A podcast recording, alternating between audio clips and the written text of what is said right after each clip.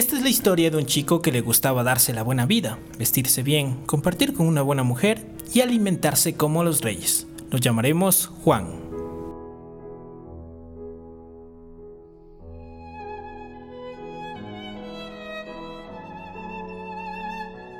Juan, amor, Juan, Juan, ¿me escuchas? Párame bola. Eh, sí, sí, sí, dale. Eh, solo déjame responder este WhatsApp y, y ya, ya, te, ya, te, ya te atiendo. Mejor me voy al baño ya y cuando vuelvas ahí, ahí hablamos.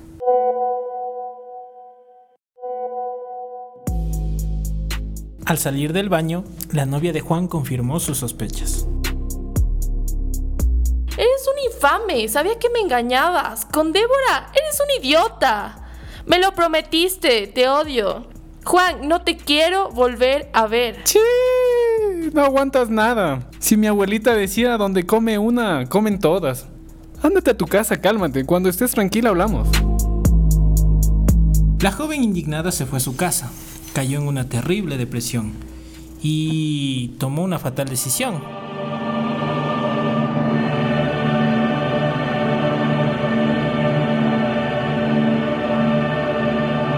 Quince días después del terrible suceso,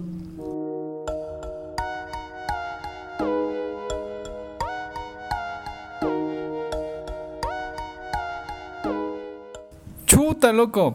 No tengo plata luego de que se murió mi ex. Me he ido tu raso. Ni zapatos tengo. ¿Qué es vos? ¿Tanto te afectó que ni plata tienes?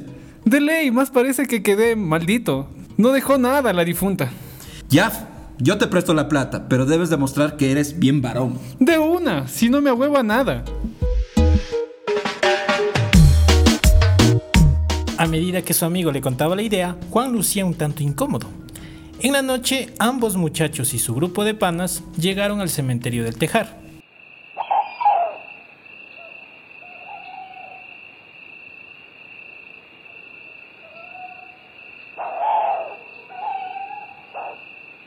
Ya, verás, esto es facilito.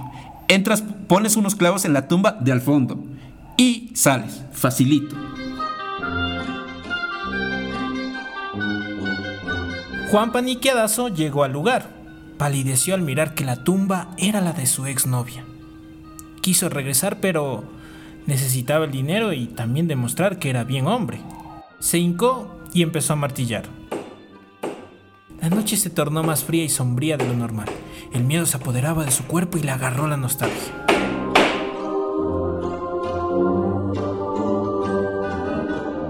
Perdóname, mi amor.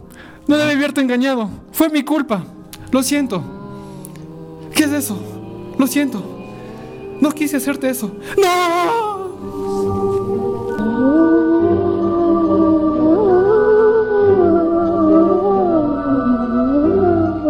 Al siguiente día, los amigos de Juan despertaron. Se habían dormido en el carro, fuera del cementerio del Tejar. Ya había amanecido y Juan no llegó. Despierte, vean. ¿Y Juan? Vino Juan. No jodas. Se fregó. Vamos a buscarlo.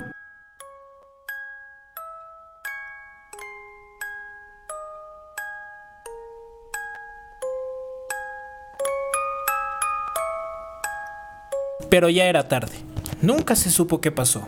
Juan yacía muerto junto a la tumba de su exnovia. Su chompa estaba clavada en la lápida. En sus ojos se podía sentir el miedo.